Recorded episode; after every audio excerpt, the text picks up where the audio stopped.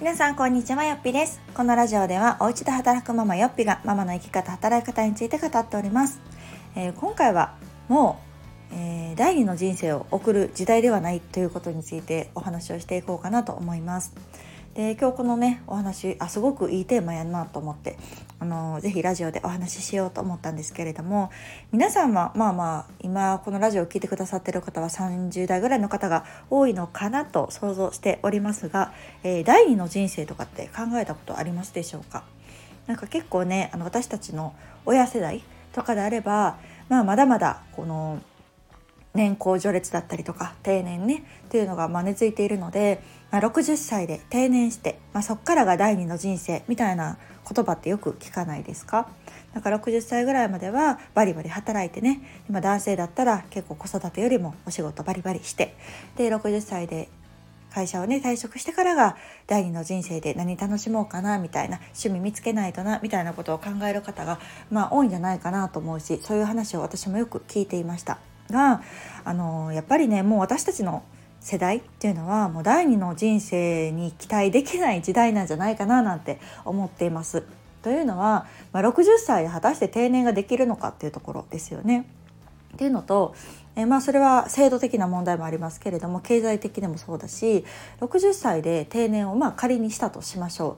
う。でも私たちって結構長寿世代と言われていてまあ、平均寿命っていうのが女性だったら80何歳とか言われますよね。ってなると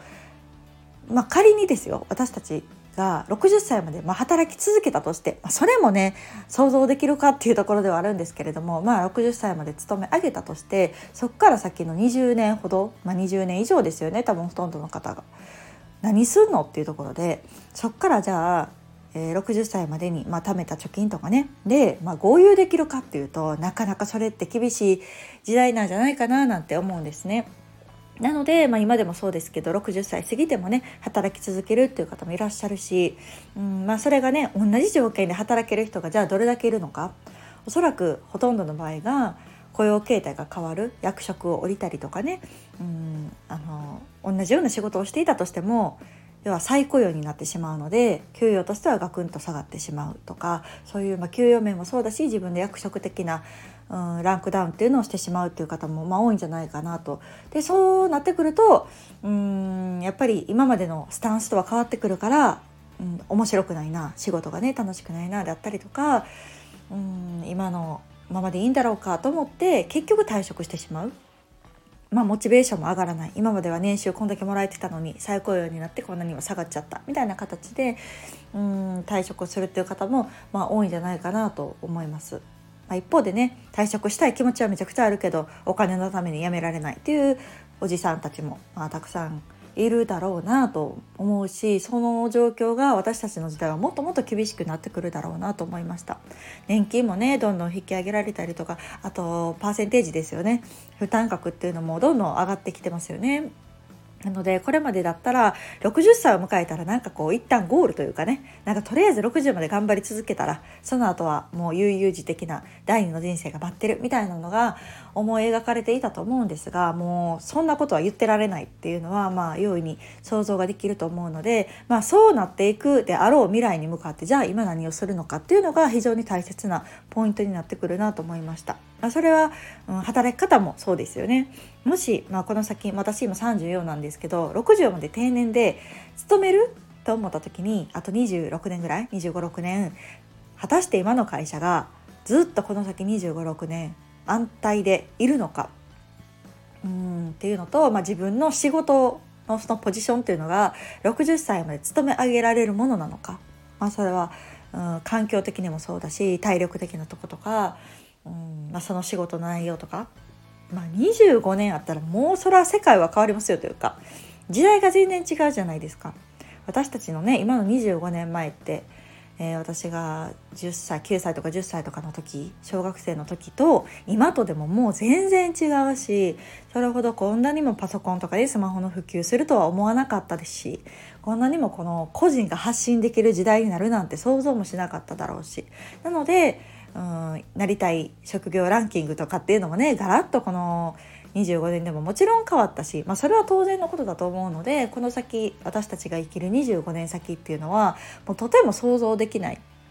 未来になってるんじゃないかなと思います。もしかするとね会社っていうシステム自体がガラッと変わってるかもしれないですよね。なんか正社員っていう制度がなくなったりとかもしかしたらアメリカみたいにねこういう成果主義になってるかもしれないしもっともっと個人が起業とかしていってもう会社に属するっていうよりも個々が自立をしていく社会になるかもしれない。みたいなねこんな感じでこう25年先、まあ、それに行くまでのプロセスでもあの今まで常識だったことが常識じゃなくなるっていうことは非常にあの可能性は高いなというふうに感じています。まあ、だからこそ第二の人生にま期待しないっていうのは、まあ、こう悲観的な意味だけじゃなくてじゃあそう想像できるのであれば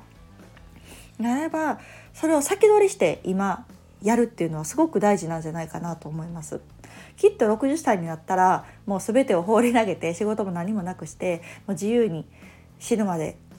悠々自適に暮らせるっていう未来が期待まあほぼほぼできないと思います。できないのであればその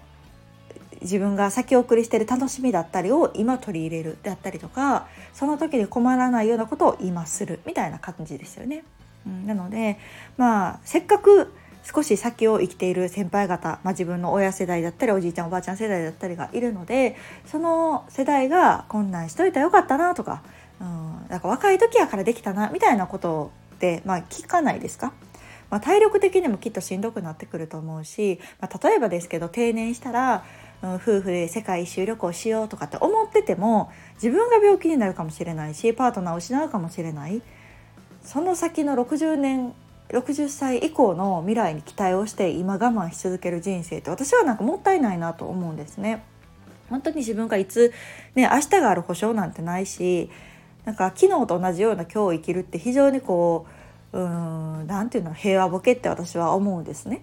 うんこれはこう身近な人のこの死とかを体験するとよりこう感じることだなと思うんですけれども自分の明日があるなんてことは全然うん人はまあ思い込んでるというかまあ私まだ若いしまだまだ80歳まで生きるやろうなんて思いますけれどもまあそんなことも分かんないしもちろんこう早く死ぬリスクもあれば長生きするリスクもあるわけで、うん、それは本当に分かんないからこそなんかこう後先考えずに突っ走るっていうわけじゃなくって自分がこんなんしたいなとかあこの時こんなんしといたらよかったって思うかもなと思うことをやる時間を今取るっていうことはできると思うんですね。うん、なのでこう時間の先取りというか、うん、先送りにしてるやりたかったなとか行きたかったなとかっていうことをもう今しちゃうってことですよね。っていうのがなんかすごく大事なんじゃないかなと思うしそれをすることによってあの前の放送でも言ったけど自分が結局満たされて、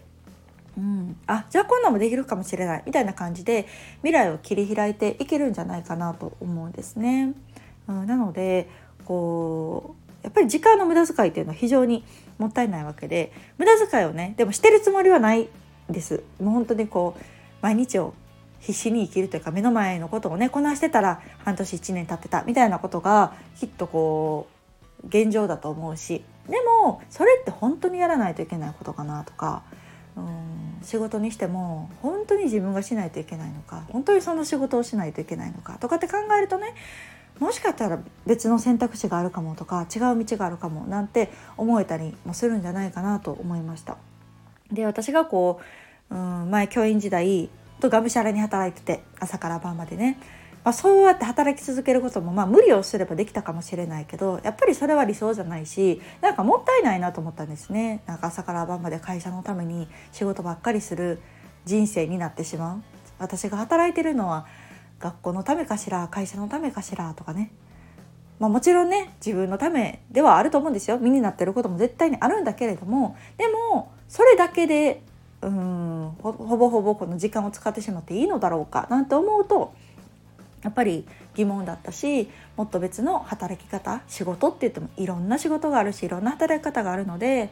別にそこに固執しなくてもいいんじゃないかなとか自分がやっぱもう今の働き方ずっと続けてたいわみたいな。なんか60歳でねなんかこうはあはあ言いながら60歳になってやっと辞めれるみたいな仕事の辞め方をするってなんかちょっと切なくないですか？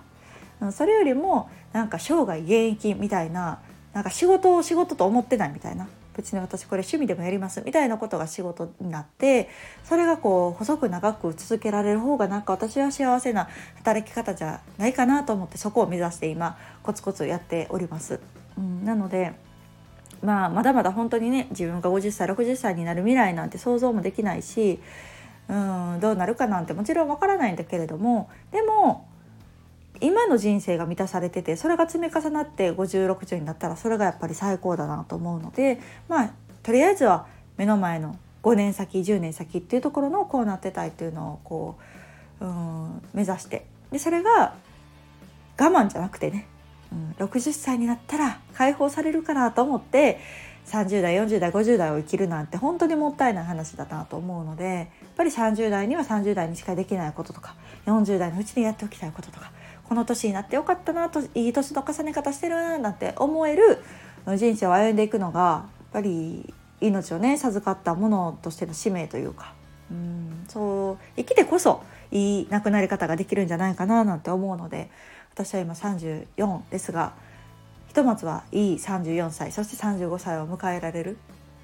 ような日々を送っていきないかなと思ってなんかこう先取りするってすごくいい思考やなと思いました。うん、少し先を行く人がこうしとけばよかったなとか60歳になってこうしたかったそうしたいなと思うことを今先にするっていうのはなんか得してるじゃないですか。なんかね